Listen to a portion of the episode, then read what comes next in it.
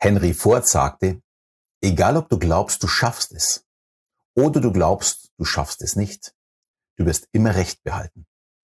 Und wie sehr Ford mit dieser Aussage Recht hatte und was es für Auswirkungen auf dein Leben hat, werde ich heute ja mit anschaulichen Beispielen aufzeigen.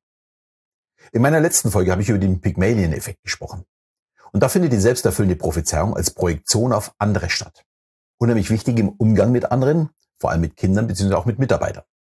Heute möchte ich allerdings, dass wir ja direkt sofort davon profitieren und zeigen, wie häufig uns dieses Phänomen eigentlich ja im täglichen Leben begegnet, in unserem täglichen Schaffen sozusagen.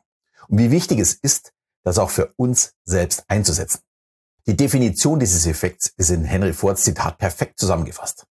Es wird so kommen, wie wir es erwarten. Im negativen Sinne heißt es übrigens selbstzerstörende Erfüllung und tritt vermutlich ja, noch häufiger in Kraft als die positiven Auswirkungen. Warum? Ja, weil die meisten Menschen einfach lieber den negativen Ausgang sehen und nicht den positiven. Fangen wir mal mit Beispielen an, damit du leichter erkennen kannst, dass es uns eben alle betrifft. Eine Person glaubt, dass sie in einer Prüfung oder bei einem Vorstellungsgespräch scheitern wird. Als Ergebnis dieses Glaubens wird sie gestresst und ängstlich in die Prüfung oder zu dem Termin gehen. Das beeinträchtigt natürlich die Leistungsfähigkeit und am Ende passiert genau das, was sie erwartet hat. Sie scheitert. Aber kein Problem, sie wusste es ja schon vorher. Und so läuft dann das ganze Leben weiter. Eine Studie des British Medical Journey konnte nachweisen, dass beispielsweise Senioren, die größere Angst vor einem Sturz haben, häufiger auch genauso einen Unfall erlitten haben als Altersgenossen, die weniger Angst hatten davor.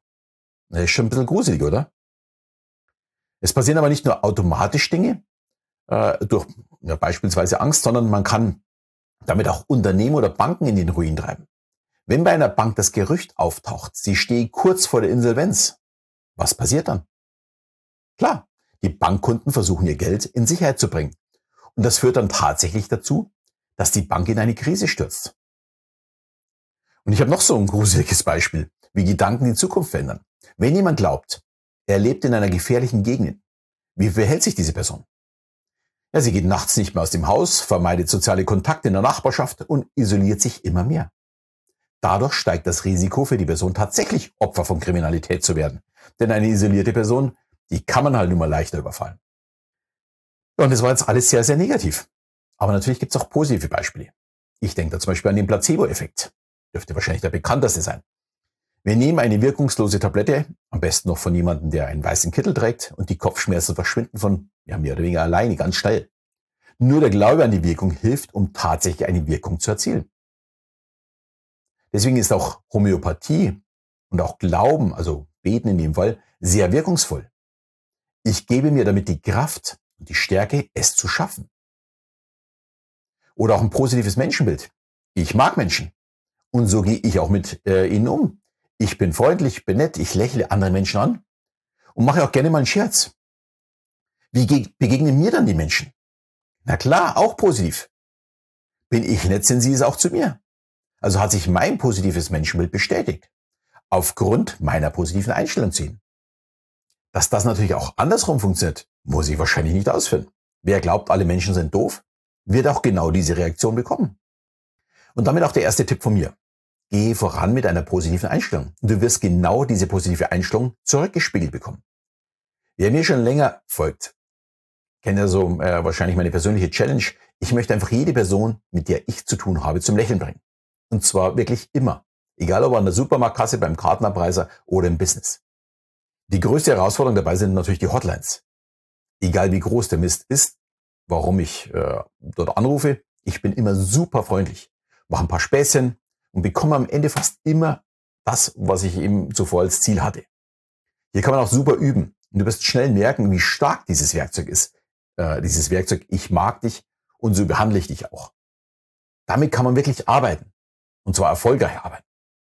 Aber es hilft nicht nur im Umgang mit anderen, das Positive zu sehen, sondern auch der optimistische Blick in die eigene Zukunft. Mir ist natürlich klar, Optimismus ist nicht jedermanns Sache. Aber daran kann man eben arbeiten. Wir alle haben doch Wünsche und Träume. Schieb sie nicht wirklich äh, nur so auf die Seite, sondern träum so oft wie möglich davon. Wie wäre es denn, wenn sich der Traum erfüllt? Mal es dir mal in den schönsten Farben aus, damit deinem Unterbewusstsein klar wird, wo du eigentlich hin möchtest. Am besten du stellst dir mal folgende Fragen. Was möchte ich mal erleben? Oder eben auch erreichen? Also was ist mein Ziel? Wie wichtig ist mir mein Ziel? Was bedeutet es mir? Und dann natürlich auch, was bin ich denn bereit dafür zu tun, um es zu erreichen? Und dann update dich äh, jede Woche genau mit diesen Fragen. Die können sich natürlich mit der Zeit verändern, also nicht die Fragen, sondern die Antworten. Wichtig ist, dass du dich aber immer wieder damit beschäftigst. Deinem Unterbewusstsein muss einfach klar sein, äh, was dein Ziel ist. Dein absoluter Ernst äh, ist dieses auch zu erreichen. Du musst genau das schaffen, beziehungsweise erleben, wenn es ein Erlebnis ist. Und dementsprechend werden sich neue Chancen und Türen auftun, die dir genau das ermöglichen werden. Ich sehe das besonders schön bei meinen Teilnehmern meines Programms zur emotional intelligenten Kommunikation. Die Teilnehmer wollen nicht nur besser kommunizieren. Klar ist das erstmal der erste Anspruch. Aber sie wollen vor allem in ihrem Leben etwas erreichen. Sie möchten was verändern. Und interessanterweise ergeben sich dann in diesem Jahr auf einmal Chancen, die vorher offensichtlich nicht denkbar waren. Fast alle haben sich jetzt äh, verändert in dieser Zeit, also auf dem beruflichen Weg. Nicht, weil ich das anschiebe oder ich ihnen einen neuen Job besorge. Nein, weil sie während dem Programm ihre eigene Situation betrachten und sich Gedanken dazu machen, was sie denn wirklich wollen. Und auf einmal kommen Chancen auf, mit denen sie vorher überhaupt nicht gerechnet hätten. Interessanterweise ist das auch äh, die, so diese Gruppendynamik mit verantwortlich.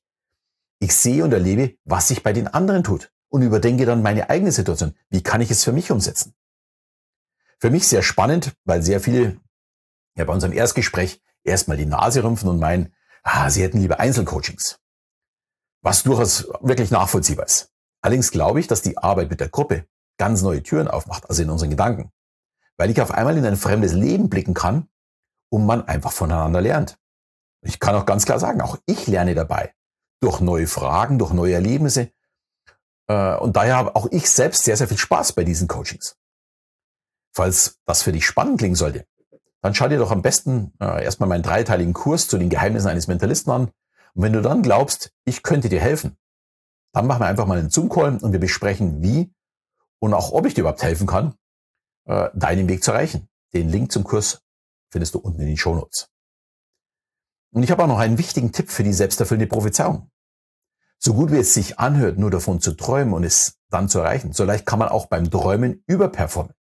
Wie die Studie von den beiden Psychologinnen Heather Kappes äh, von der Uni New York und Gabriele Oettingen äh, von der Uni Hamburg zeigt.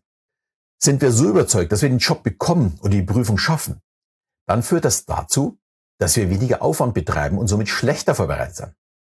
Das ist natürlich überhaupt nicht in unserem Sinne, weil dann kann ich ja auch nicht gut sein. Die Vorarbeit ist auch bei den optimistischen Gedanken absolut erforderlich. Es ist wirklich wichtig. Es ist also sehr wichtig, die selbsterfüllende Prophezeiung bewusst und kontrolliert einzusetzen und nicht zu glauben, es reichen ein paar warme Gedanken und danach bin ich so richtig heiß. So leicht ist es dann leider auch wieder nicht.